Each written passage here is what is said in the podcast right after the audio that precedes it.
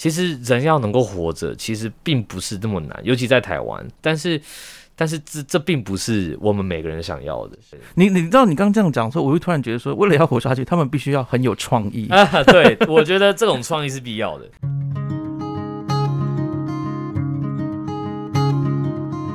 马莎嘎苏，你好吗？你今天去了哪里？又做了什么呢？是否还交了些新朋友呢？岛屿的阳光适合阅读。马昆蒂夫想跟您做个朋友，并分享我今天读到的一些心得。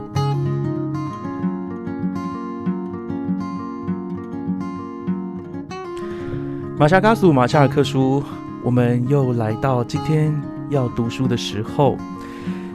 在台湾做独立出版品的人啊，非常的多。但是呢，你的出版品要能够进入公众的视野，却是非常困难。很多独立出版的读物呢，虽然不期待大红大紫，但是他们有自己要说的声音。今天马夏尔克书要介绍的这本书就是如此。在台湾，我们对于新巴威这个非洲国家的理解，几乎呢都只是出现在新闻，但鲜少会出现在我们阅读的视野当中。那关于耶稣基督后期圣徒教会的专书也是非常的少，所以今天透过这本《新巴威日常缺货中》这本书，我们可以透过一个传教士的眼睛，看到一个国家或是一群人民和一个教会在传道方面的侧面。在我们开始进入这本书之前，我非常的荣幸邀请到了这本书的作者，也就是我的前室友林文勇。呃，来到我的节目，嗨，文勇你好，Hello，大家好，我是文勇。哦，他文勇现在是世新大学广电系的电影组，对不对？对，没错，电影组，电影组的呃学生。所以说，对我而言，我对他有一个部分，我觉得他让我非常的折服，就他在非常年轻的时候就非常的，我觉得那个活力跟。就行动力，因为他年纪轻轻就已经出了一本这样的书。不过，我觉得文呃，如果大家认识文勇的话，我觉得文勇有一种特质，在他还是高中生的时候我就认识他了。是是是，我们中间有一个年龄差，但是我在他高中的时候就认识他。我觉得他就像一个太阳一样，大家会一直去追寻他，然后去围绕在他身边。基本上透过他的声音，你就知道他在哪里啊！我有有点可怕，这个形容。对我呃，我举一个例子哈，最近文勇刚过你的生日嘛，对吧？哎，是没错没错。你知道他的生日很夸张，就在 LINE 上面，他的朋友多到两百多个人，组一个群组，说我们在午夜的时候一起来唱生日快乐歌给文勇。啦，那个时候真的有来进到那个视讯的只有三十几个，就是据我太太说的。对对对，所以其实没有大家想象中的就是真的吗？我也在那个群组里耶，好像快两两百多个吧。对，但 对，我我的太太有跟我说这件事情，其实我我知道，就是他拉了一堆，就是我甚至就是没有想到他会认识的人，哦，就是他可能拉了朋友的朋友的朋友，然后就突然有个很神奇的这样的一个 surprise，我其实也是蛮讶异的。文勇他其实是一个非常艺术才华，呃，也是有非常艺术的天分的人。他小时候不是小时候，因为 因为他也很年轻了，所以高中的时候，对对对，高中的时候他就已经有自己的乐团或者打鼓啊，或者他自己本身就很会唱歌，所以给我可以说他是一个充满天生就是表演的细胞的这样的一个人来讲一个，我认为也是充满。呃，充分的那种活力或是表演性的一本书《辛巴威日常缺货中》，我想问一下，是是是，文勇这本书是什么书呢？你要是你，你会怎么样去定定义它？呃，我我在跟别人提到这本书的时候，我的定义通常都会说它是一个呃，有点类似散文游记的这样的一个纪实。是对对对。那我不知道有没有真的这样的一个类型，但。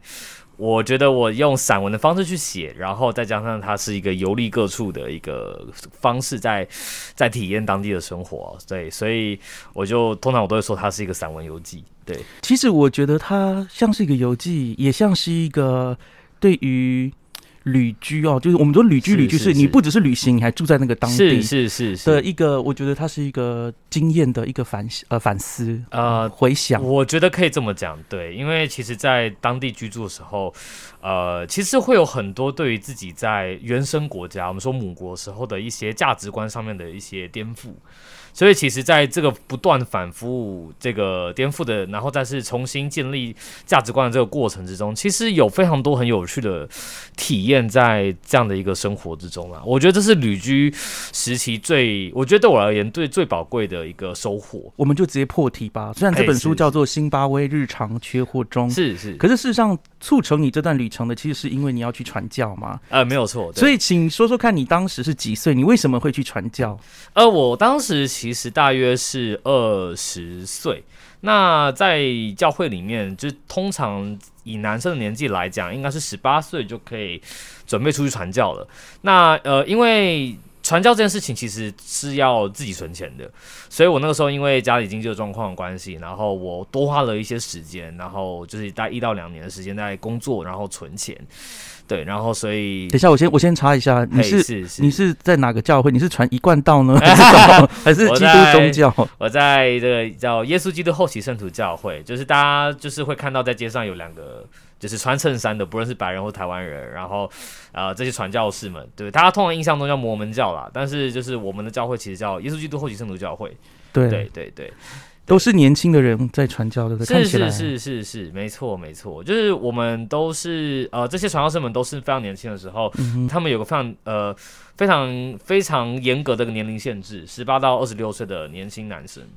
那呃女生的话我不是很确定，但男生的话应该是十八到二十六岁。那在这段时间你可以申请去传教，过了之后就你需要等到可能你退休跟你的太太才有机会再去服务。对对，那我是因为从小就有这个渴望要去传教，因为对我来讲传教是一个很神奇的体验。对，我觉得去接触不同的人，然后远离我的家乡，去跟他们分享我所相信的这些信仰，不论他们信不信，嗯我觉得都是一个非常难得的一个机会跟经验。对对对。所以你会推荐所有的人去传教吗？哎、我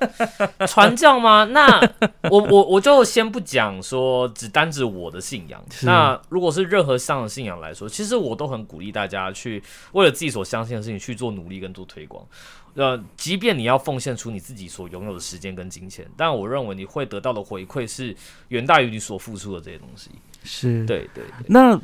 既然呃，虽然说我刚刚说了，你其实这本书你之所以会有机会去辛巴威传教啊，这去写这本书是因为你去辛巴威传教。是是。那你又为何觉得应该从日常的这个部分来切入你的传道旅程呢？嗯，我我这么说好了，因为我我觉得辛巴威的日常本身其实有点超乎我们台湾人思维中所认知的日常。怎么说？呃，打个比方好了，台湾人的夜生活是不是很丰富？我们大家通常都会在大概晚上十一二点的时候，我们甚至还有时间可以出去买个宵夜，或者有些在台北的哇，真的是真的很方便，都对，市真的很的方便，就是对诶，其实想要做什么都特别的方便，你可以去去夜店，甚至去一些二十四小时的书店看书，其实都是做到。但是这些事情在新巴威是完全不可能。大家基本上过了七点之后，如果家里没有访客，基本上七点就会准备就寝，八点大家就关灯休息。农农业算是这个国家的一最大的经济支柱。对我，我在那边认识呃的成员们，大部分至少百分之六七十以上都是从事农农业嗯，农业工作，有从种这个从种玉米的，那种这个呃呃小麦啊，小麦其实反而是有钱的农庄主在种的，因为他们需要大量的水。嗯，对，那甚至到种烟草，其实烟草也是新毛非常重要的一个经济作物。对，那其实这些作物们都算是辛巴威主要的创汇的来源了。嗯，对对对对对，我刚刚在想你在讲述，因为我们我们现在想要先把这个辛巴威的日常先定下来，是，是因为这本这也是这本书的主轴之一。哎，没。错没错没错。想问一下说，呃，除了农业立国这件这件事情之外，其实我我其实有听过那个呃呃文勇，我们私下有讨论过，他让我知道说，原来辛巴威其实并不是一开始是由黑人就掌权的国家。呃，没有错。其实辛巴威在历史上来说，从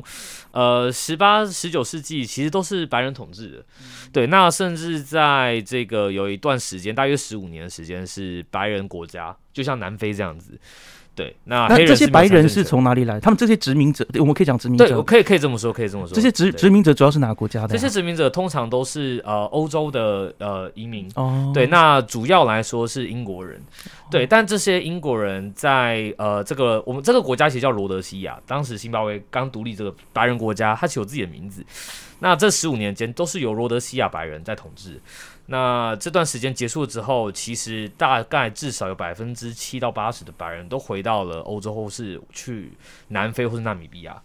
对，所以剩下留下来的白人其实真的很少，但还是有，还是有。对，因为我在你的书里面有看到，就是你在服务的对象，好像是教导的对象当中有白人的，是是所以是，其实大家就是你你会从那个呃文勇的这本书里面就看到说，哎，星巴威其实真的是算多元的，是它并不是我们想大家想象中那么单向度的。。对对。那另外一个部分，你觉得他的日常有哪些地方也让你觉得很呃呃，我我我自己觉得，光是我们对于缺水缺电这件事情的认知就非常不同。对于他们来说，正常的供电跟供水是每一天固定可以供水两早上两个小时，对晚上两个小时，这叫正常供水。对，然后他们就会在这个时间里面，然后去做大量的储水的动作，哦剩下的时间都是用他们储好的水。然后他们也觉得，他们觉得这是很正常的。他们有甚至有很多的呃年轻的津巴威人，从来没有体验过一天二十四小时供水供电。哇，非常多，非常多。对，对于他们来说，就是一件很正常的事情。那我曾经有一个画面，是我们那时候开车，我们要回到我们的住宅，对，然后在路上的时候，他呃经过了一个就算是一个公有市场前的一个小广场，是那个广场它就是有一个有一个水塔，然后立得很高，因为要水压嘛，对，上面有个那个水桶，然后呢，我们看到长长一排人龙就在排队，就等着那个水。你说在那个高高的水塔之下排队，，对你那个画面完全就是，我不知道，我相信大家应该都有看过《疯狂麦斯》，嗯，跟那个画面几乎是一模一样，荒就是一个愤怒岛 对愤怒岛，你知道吗？那个那个土地是荒瘠的，然后呢，就然后风吹的时候有沙子，然后吹起来，然后大家都是就拿着水桶啊，带着小孩子，然后在等那个水就是开阀，是，然后那个画面其实对我来说是非常震撼的，因为我觉得很神很神奇的是，今天是二十一世纪，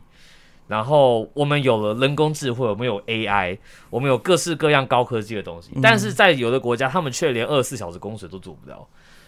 那供电呢？因为我我刚听你讲的，也不是不不见得是二十四小时供电，供供电稍微好一些，哦，对，但是断电时间很长，而且他们的断电是完全不会告诉你什么时候会断电，他们想断就断，所以你根本无法预警。那冰箱不就很容易超生吗？他们的冰箱，他们的冰箱都非常强调就是断电时的保冷功能，哦，这是他们最大的卖点。就是你去他们的 wholesale store 我看冰箱的时候，他们都会贴非常大的一个广告，告诉你说断电可以保冷多久多久，那么二十四小时啊到七十二小时之类的。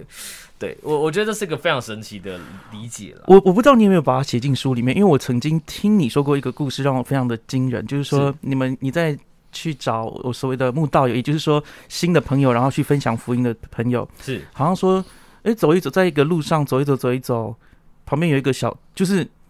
你不觉得它是一个摊子的摊子，它事实上在卖什么炸的东西？，哦，对对，你可以分享这个故事吗？因为呃其实这让我也是印象深刻。是这个很呃，我不知道怎么形容，但是他这样子展现出来的景象给我的感觉其实是有点呃难过，但同时又很佩服。这在新巴威有很多的人，应该是说百分之九十以上的人都是自营业者，那这些人他们其实都算是摊贩。这些摊贩他们就是在外面摆摊子的方式是去找四根木头，然后锯成差不多一样的高度，上面盖一块帆布，然后后面再盖一块帆布遮起来，就是他们的摊子。然后里面其实就很简陋，就是卖一些他们去可能去 wholesale 就 wholesale 去批量饭店批发过来的这些饼干，几乎每个摊子都卖的都一样的东西。哦，对，重复性很高。对，一方面也可以反映出来，就是他们确实在商品种类上没有什么选择，基本上都是会不会也反映出其实他们那样子就满足了？你觉得呢？我个人认为并不是这样。哦，，对，因为这些商品的品质很多其实 很糟，参差不齐。嗯，你有吃吗？我想知道。哦，有有有吃一些，真的怎么说？如果你用他们的预算去买，就是能够买到的食物，嗯，其实我我相信没有任何台湾人可以接受现在这样子的，就是你这样子的一个预算吃到这样的食物，就是没有办法接受的。嗯台湾人很嘴馋，台湾人是很嘴挑的。我去我去了非洲之后才了解这个这个事情。你去非洲之后才发现，原来你是米其林的那个美食家。呃，可以能到这个程度了，因为就连那些南非或是肯亚来的传教士，其实他们在食物方面的接受度，我觉得都比我高非呃比我高非常多。哦，我觉得我觉得很难吃的东西，他们觉得哎、很好吃哎，然后但我感觉出来就是哎、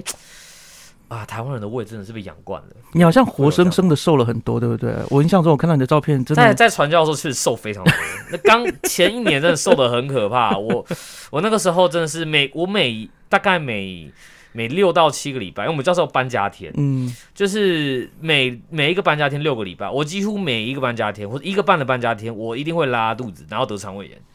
哇，这是持续到我返乡。你觉得是饮水的关系还是食物的关系？我觉得总体的环境就是如此。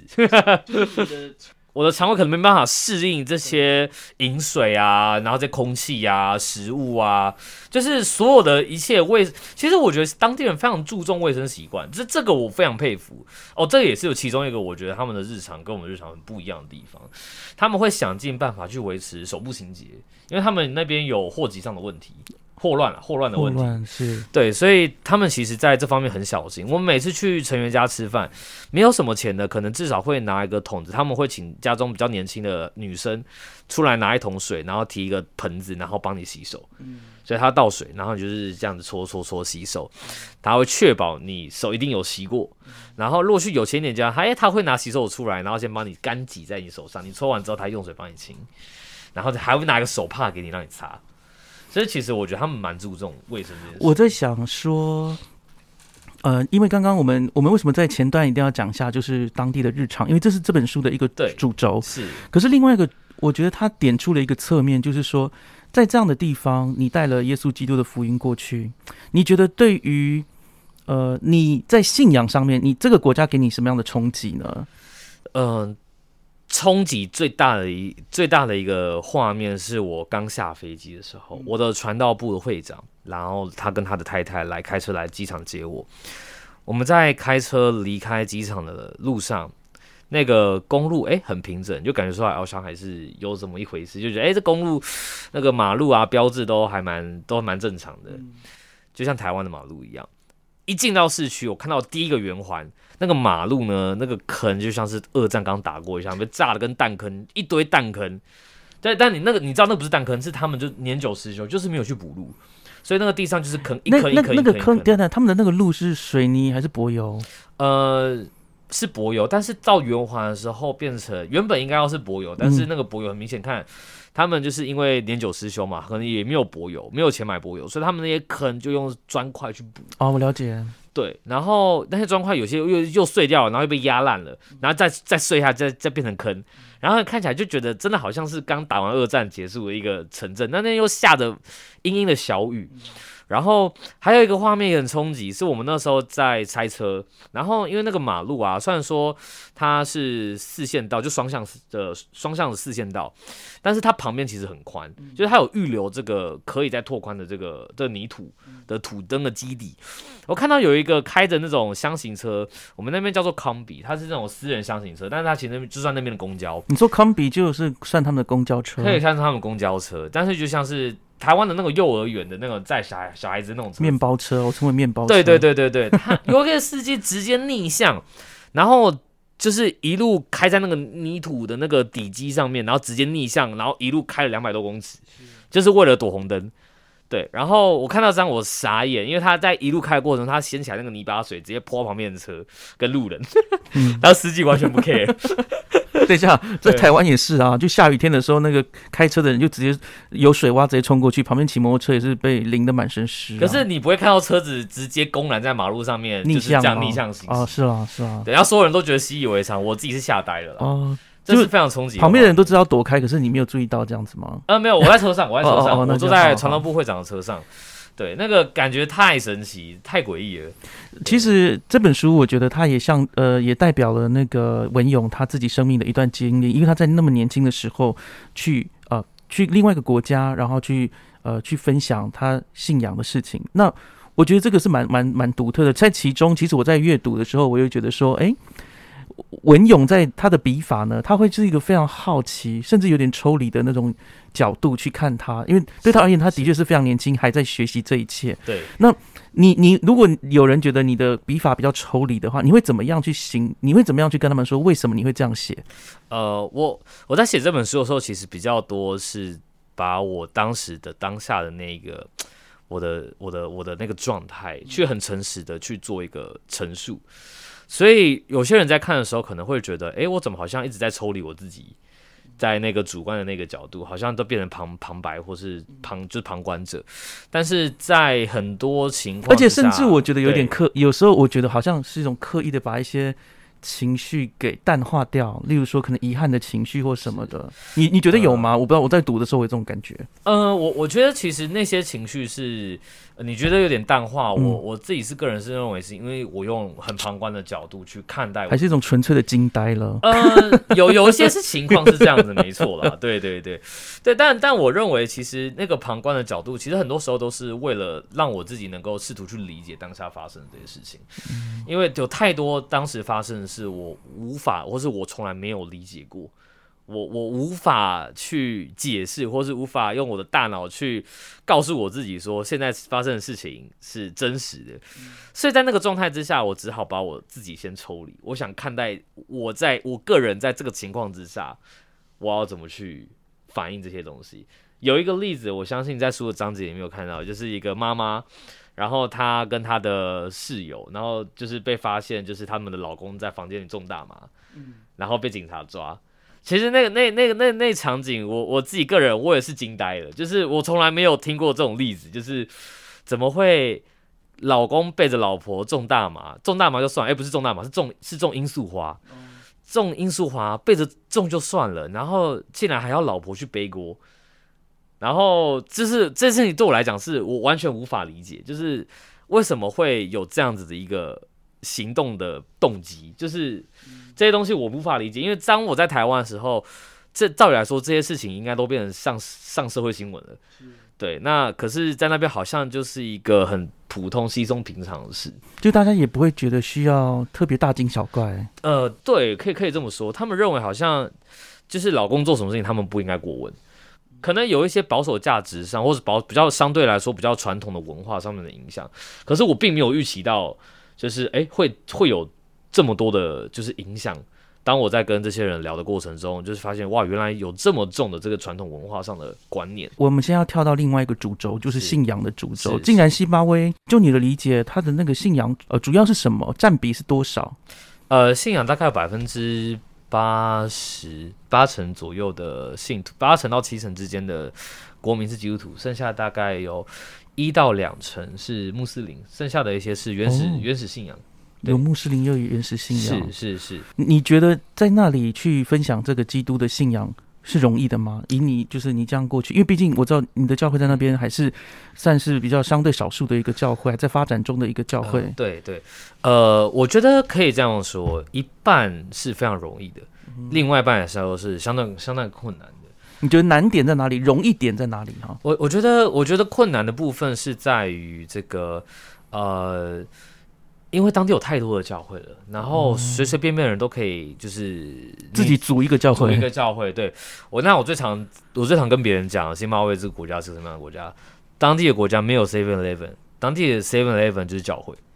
哦，多的跟 Seven Eleven 哦哦哦，我有说他们有负责就是供应物资。啊，没有没有没有没有没有没有，但是但是转角你你只要感到心灵上面的饥渴，你转随便一个转角都可以找到教会去。你知道，呃，其实这本书呢，我觉得那个这个这本书的装帧很特别，那也跟我刚刚那个呃文勇刚刚说的一个主轴很很很有趣的连接在一起，就是它的封面底。我想我呃在这个节目播出的时候呢，我会把这个照片放到我的 IG 或者是放在脸书的粉砖上，让大家看一下这个照。就这一个我在看封底的时候，它是就是一个像是一个公路吧，哎然后有有有蓝天，然后公路上面好像有有一台白色的，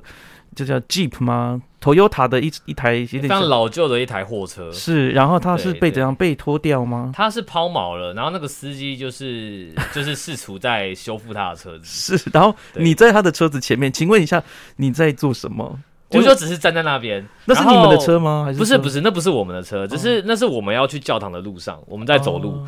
对，然后然后我我那时候看到那个卡车，然后我就看到这个这个啊这个伯伯，然后他其实裤子已经快要掉下来了，然后我觉得那个画面很荒谬，我就叫我同伴帮我拍一张照片，我就在那里，然后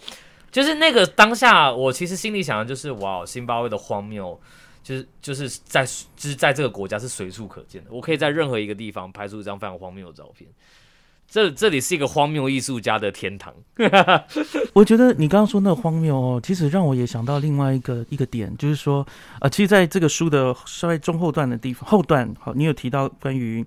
呃，在津巴威里面，你让你忘难以忘怀的画面和人们有上跟下嘛，对吧？是。然后，所以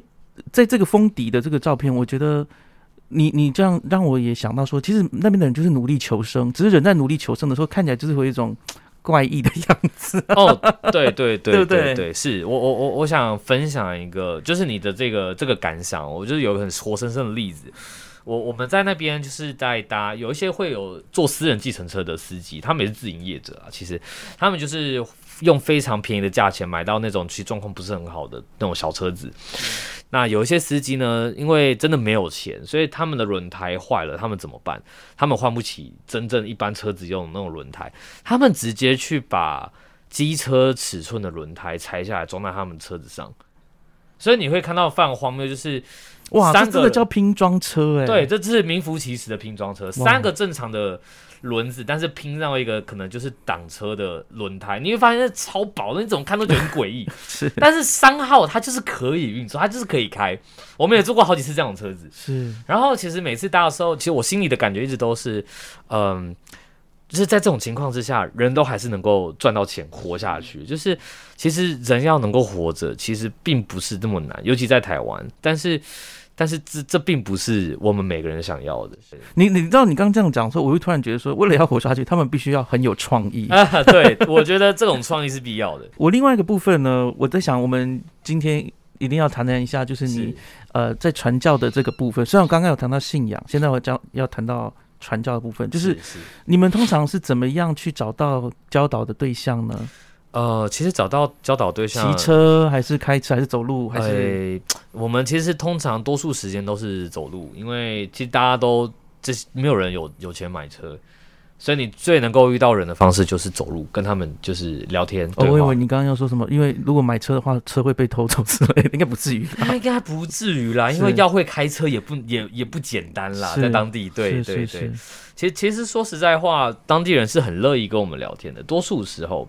尤其是在就是小城市，其实他们是非常欢迎我们这些传教士，因为我就像我讲，我们是这个国家是一个基督教国家，所以他们其实多数都非常欢迎，就是或者说像牧师这一类的人。来他们家，然后去做就是福音的一些分享，可以说是热情吗？就是像台湾这样子，到热情，就是人来了，然后就是奉奉着奉个茶，奉杯水。对对对对对。其实其实在这个情况下，传教士要找到慕道友，就是说可以教导的朋友，其实非常的简单。我们可以很轻松。我们其实真真的想要，我们一天可以找到五十个人，然后愿意说让我们去他们家，完全没有问题，不会有任何的障碍。对，但难是难在你要怎么找到他们家。这这这不是这不是开玩笑，是你是说他们的门牌系统或者是道路系统？他们的门牌道路系统是一团糟，是一团糟，一团烂。这个也是新巴威场缺口中，我觉得这个真我所认知日常严重背离的其中一个非常好笑、很少很好笑的一个点啦。他们没有所谓的马路，在这种呃郊区没有马路，没有路名，所以你只能靠就是他给你四个字的号码或者六个字的号码，就是他家的门牌号码。所以你要去那个区域，然后你要到处问人说：“哎，请问这两个开头的号码大概是在什么区域？”嗯，然后你要想办法摸到那个区域之后，你才能开始找房子。所以我们其实很多时间，我们根本没有时间去找教这么多的人，我们都在找房子，我们都在走路，我们根本没有时间去教导课程。对，所以基本上你们传教士那个时候还是无法用 Google Map 之类的吗？还是什么的？没有，我们用的是智障型的 Nokia。OK，我们我们也没有，就算有了地图。你你看到那个地方，你放大它就一片空白，它一片灰色的。Google Map 上面没有东西，你找不到。是，对，这我觉得这对我来说是传教上其其中其中一个最困难点。我们不是找不到人，是我们找不到他家。我们找得到想要被教导的人，但是我们就是无法去到他那里。有很多墓道的说你就来你就来，然后每一次都是在哪个地方突然就遇到他了，然后说哎你怎么没有来？哎。不好意思，我我真的找不到你家。我们上次去你家找三个小时，找不到你的门牌号码。对啊，就是在那个地方啊。然后你知道，就是这种事情一直发生。虽然说刚刚听你这样讲，我觉得虽然说有一些东西会还是会让你遇到挫折，不过我很喜欢你在里面其实有提到一些我觉得蛮触动灵魂的一些人，在本书的一百二十三页啊，有一个就它就是一个一个照片，然后在旁边有一个小小的注解，他说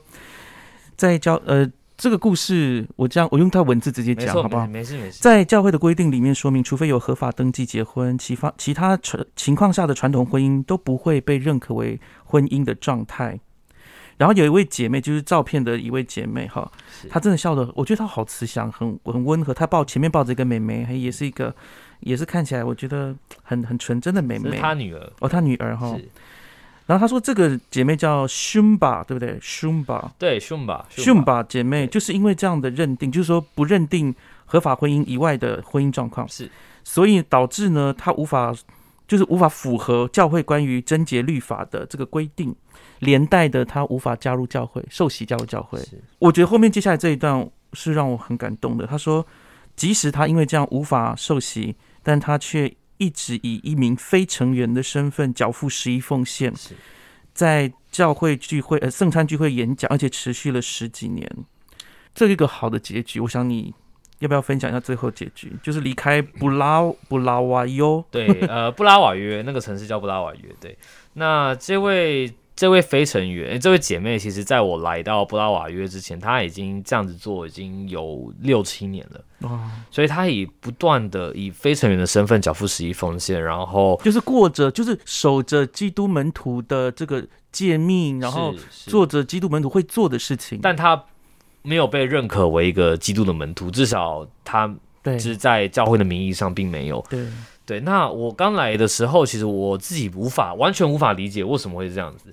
第一个情况是因为他的先生并不在辛巴威，他的先生在南非工作。再来是他们的婚姻是传统婚姻，就是有点像台湾的板斗，然后大家就认可，就哦你们就是结婚了，可是他们没有去户政事务所登记这样的概念。哦，所以在这个情况之下，法律上面并没有认定他有跟任何人结婚，可是他有孩子，然后他。没有办法受洗，最大的问题是他始终在以前的这个受洗面谈，他一直会跟他，我跟他帮他面谈的这个，呃，传道部会长啊、主教啊或者传教士，他就这样说：我我有先生，我的先生会回来跟我办完结婚登记，嗯，所以就一直没有做到这件事情。然后后来一直到他的先生现在在南非已经有个小老婆。然后搞不好算是正式也不一定，搞不好也有可能变正式了也说不定，但都没有回来。我在那里传教的时候，我待了半年，然后他跟我们说过三次他先生要回来，但都没有回来。然后我们有一次，呃，其实我们真的很想解决这个问题。然后我的同伴有一次就直接打电话给传部会长问说这个问题要怎么解决，因为他先生就是不在。然后后来呢，传部会长呢就有一次直接打电话给这位姐妹，然后就是跟她聊一聊，聊一聊之后呢，传部会长就问了她一句话说：“你觉得你现在是？”你现在是已婚还是单身？这太太就说：“哦，我觉得我应该是单身了。”然后传播长说：“好，那就是我们可以安排洗礼会，然后帮你做做洗礼这样子。”所以其实有点像他跨出他自己心里的门槛，他他有点像是他放下了这个我要说先生嘛，我也不知道该怎么说，就是他的这个他这个孩子的爸的这个这个坎，然后最后就是成为了受洗成为成员。其实这个过程我自己看来，因为它是一件很简单的事情，但是，但是我能够理解他对于这件事情上，他对于这个身份上的认同的一个矛盾。但他透过福音，也透过我们不断的跟他交谈交流，他最后能够理解到说，诶，他这个个人的旧闻不能被他先生耽误。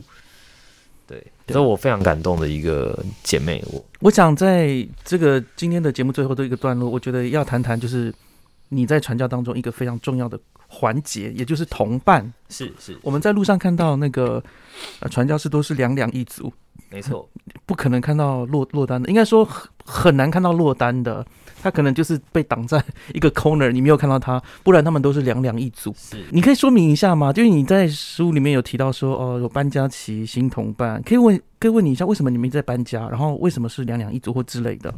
呃，传道部有一个这样的规定，就是我们每隔六周，我们都会。由传部会长来做一个决定，全球都这样吗？全球全世界的传道部都这样子，那就会由这个传道部的传部会长来决定，你在这六个礼拜结束之后，你会留下来，还是你会搬家？嗯，对，但是不论你留下来或者搬家，你一定都会有至少一个同伴。有时候会因为人数上分配的问题，所以变成三个同伴。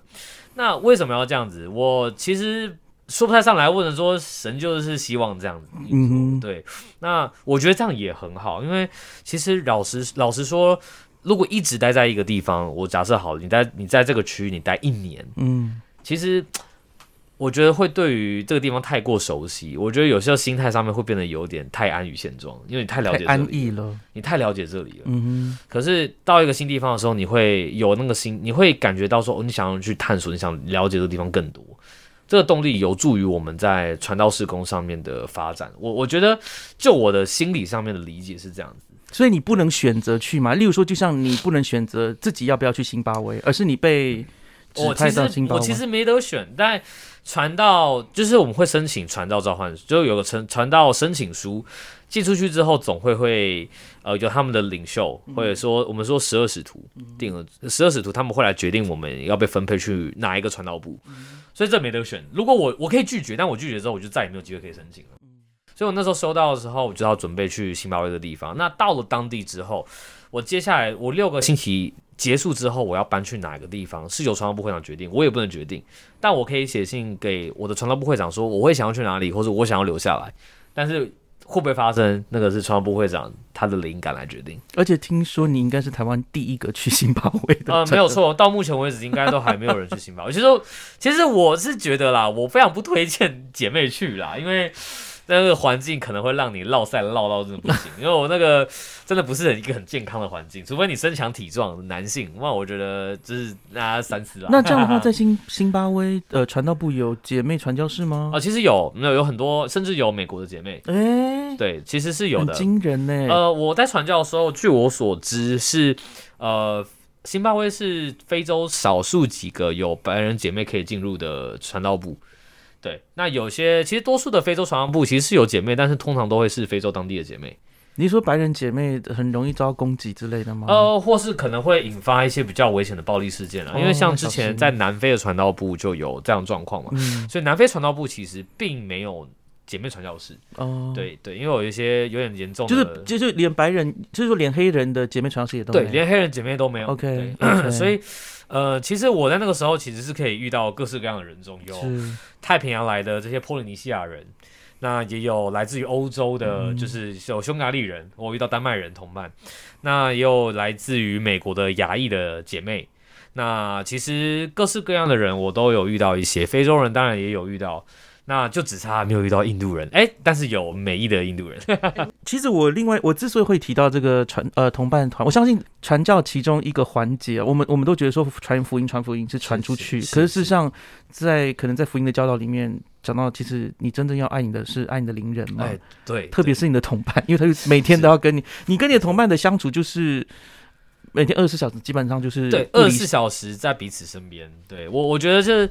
这是我在传教之前从来没有体验过，我相信应该现在也没有人体验过。我我想我想问一个问题是你现在结婚吗？你新婚，你有没有觉得你传教的时候跟同伴二十四小时不离彼此，有没有比你现在结婚觉得还更如漆似胶？我没有 没有如胶没有如胶似漆，但是那个感觉有点像是被那个三秒胶粘住，然后拔不开啊，很可怕，很可怕，无法摆脱。无法摆脱。对，而且尤其是遇到一些个性不合的同伴，我没有办法说透过什么出去散散气、散散步、喘喘气。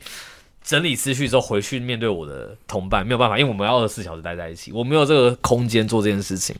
所以我在有一段时间，我甚至就是有心理稍微心理崩溃。是，其实我这辈子从来没有遇过这种情况，是跟 T 长老在一起的时候心里啊，对对对，书中有一个环节就是讲到我这个同伴 T 长老，对，这个 T 长老，呃在大家自己去看书，他真的是一个非常妙的人。我已经觉得文勇非常妙，但是可以把文勇逼到一个 无真的话可说。真的可以说是我从来没有过这样子的，就是相处的这个经验啦。对，因为说真的，那个时候文勇才二十二十岁，然后他现在就是要跟一个人不断在智性上、信仰上一直有冲突，甚至在生活习惯上一直要磨合，所以说呃呃，肯定是会有一些需要调整的地方是是。但是我也很喜欢文勇在里面谈到，因为我我我我我自己我刚刚说了，从文勇高中我就认识他，等到他回来的时候，都可以感觉到他的。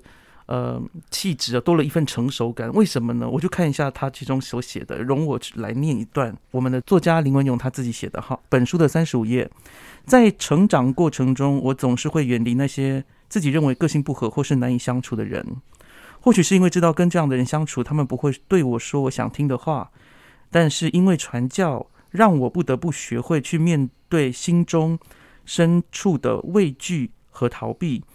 然后开始慢慢的去理解那些我曾经认为难以沟通的人对话，并跟他们找寻共通点。而 T 长老其实就是这样间接的训练我如何与他人相处。我要再补一句，我觉得这对你而言。呃，传教它当然是你在身心灵，真的是连灵性上面的一个成熟的机会。我自己个人认为，它像一个成年礼一样。是，那你这个成年礼不不是一个一就是一路顺遂的一个过程，嗯哼，会遇到很多的 struggle，会遇到很多的内心上面。我觉得其实最多的就是内心上的挣扎，不论是价值观一生相信的价值观被颠覆、被挑战，还有生活习惯上面的。呃，理解上面的认知上面的这些差异，我在传教时候，呃，我们很多人其实都会说，就是传教就像是为未来的婚姻做准备，是真的。其实我真的有这样子的，有感觉到吗？现在你结婚了，你觉得如何？哇，感觉真好，觉得哇，真的是有提前打底的感觉。对对。那我我其实后来我再重重新回顾这段我跟我这个同伴的生活，其实呃，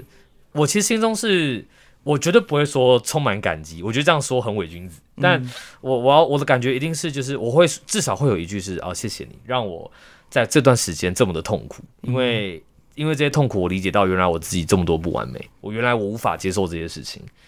也谢谢你，就是让我就是逼出这些有点像是心中的杂质，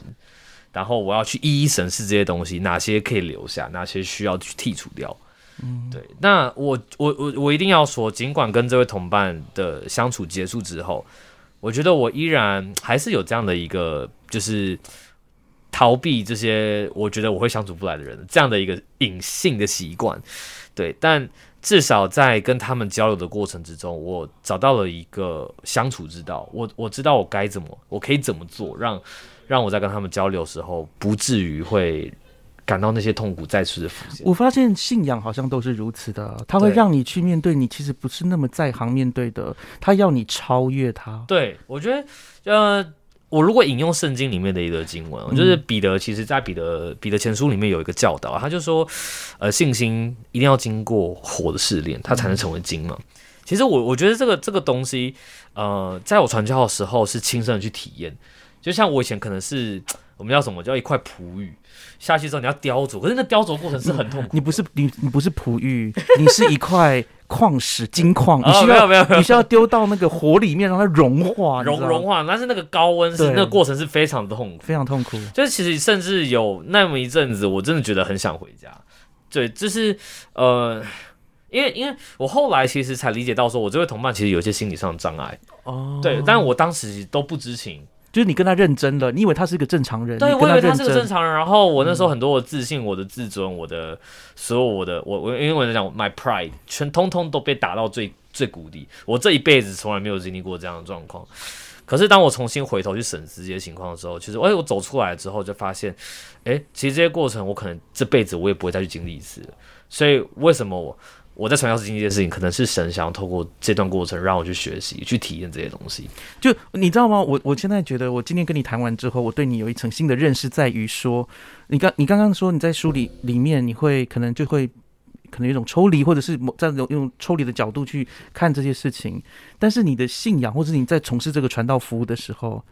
他让你不得不近身，那么靠近，没错，没错，去接近，让你无法说我置身事外。他有点像是神推着我去面对那些我以前都想尽办法去逃避的事情。嗯对，去参与一些我根本不想参与的社交活动。因为传传教士有时候要去为了为了这些教导对象去参加一些活动嘛。对，其实很多时候我我自己在传教前在参加教会活动，我其实很不积极。嗯，对对。这些事情我是能逃就逃，能躲就躲。但是在传教的那个过程之中，我了解到，就是我我我被强制切换到另外一个角度了。所以当我去看用这个角度去看待这些事情的时候，我我理解到，就是为什么我们需要这么做，这些需求跟这些动机，我我我慢慢的理解了。而且你真的有了一个新的变化，我认为只有这种方式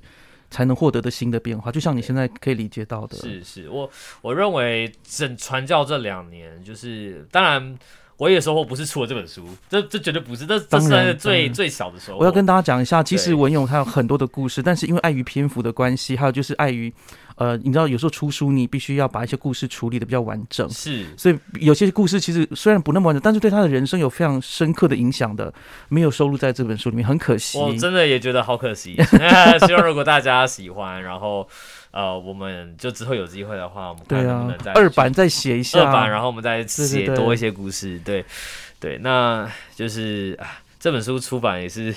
花了这样，就是一路走来也是三年有了。对，对我听了他讲很久，然后等到从他一开始我们还是室友，到现在都结婚了，搬出去了，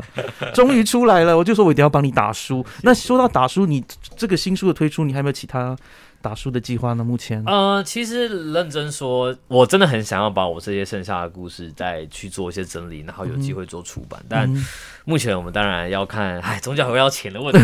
我们的销量如何，那个是确实还是会决定后续的走向。那其实目前有希望是回到我的一些母校，然后去做一些打书的讲座。但因为碍于疫情的关系，我们会希望等爱疫情稳定之后，我们有机会就是再跟大家做一些实体的讲座一些分享。是。那如果大家对于辛巴威日常缺货中这本书有兴趣的话呢，我会在我的那个节目的那边放个连接啊，不管是在我的 Spotify 或者是在其他地方，你都会看到一个连接，点进去或许你就可以去订购了，好吗？谢谢大家。那真的是要大力支持呃文勇的这本书。然后我可以跟大家讲，我看这本书，其实他因为他那时候很年轻哦，然后他的那个想法很呃怎么讲，很真实，所以有时候会觉得说哇。这好真哦，真的好像一个二十二十岁的一个，这叫什么呢？血气方刚的少年 写的东西，但是他也就是有这样的一个美德，我叫 virtue 啊，因为叫我觉得他一个美德就是他就是真，他也没有要就是隐藏什么，或者是呃用其他的方式来包装他真实的感受。所以如果大家很好奇，呃，就是辛巴威是什么样的一个地方，或者他目前是在他传教的时候是是什么样子，还有就是呃文勇当时在传教的时候一些呃对于当地国家或对于信仰的一些反思或是成长，欢迎大家都可以去从这本书当中自己呃去感受一下。那最后不知道文勇有没有什么话要补充？啊、就希望大家呃在看这本书的时候，可以有点像在玩游戏一样，把你自己的人格投射到我的那个角度里面，然后跟我一起去体验，去尽情的去想象画书中里面非洲的样子。呃，非洲绝对不是你所想象的那样，真的不是，它绝对不是你所想象的那样。真的不是。呃，你看了书你就会知道了。那希望大家在阅读完这本书之后，对于传教这件事情，然后也对于非洲这个地方，对于非洲的人这些人们，你会有一个全新的认识，全全全，我可以保证一定是全新的认识。谢谢谢谢文勇，真的是带给我们一个可以说是一个从辛巴威的第一第一手的采访报道，而且是对灵魂的采访报道。我觉得，因为你你真的你不是只是游记，你知道吗？你还真的去更加深度做，不管是信仰上的交流。我我觉得这有点像是文字的纪录片。当然，其实我我在后写到后来的时候，我其实我都觉得好像在做访谈文学，然后认识这些人过程，然后把与他们的这些经历、这些故事，然后用文字重新再浮回这些，就是浮出这些我脑海中的印象。我那个感觉是很强烈的，我我很难去形容那个过程，因为每次写有好几篇故事，我其实写到后面我自己是哭了。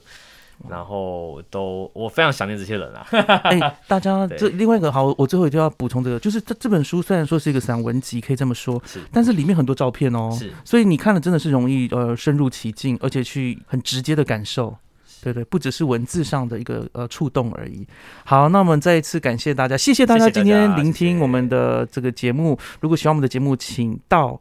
呃该去的平台去按赞 给五颗星。我们下次再见，拜拜，拜拜。喜欢我们今天的节目吗？欢迎各位听友能够到 Spotify、Apple Podcast、Google Podcast 或 Sound On 聆听我们的节目《马夏尔克书》，并且在 Apple Podcast 上给我们五颗星的评价。当然，如果各位还有其他的意见或者是很好的想法，也欢迎到我们脸书的粉砖以及 Instagram 上面的粉砖留言给我们，我们很期待获得各位的反应跟回响哦。我们就下次再见喽，拜拜。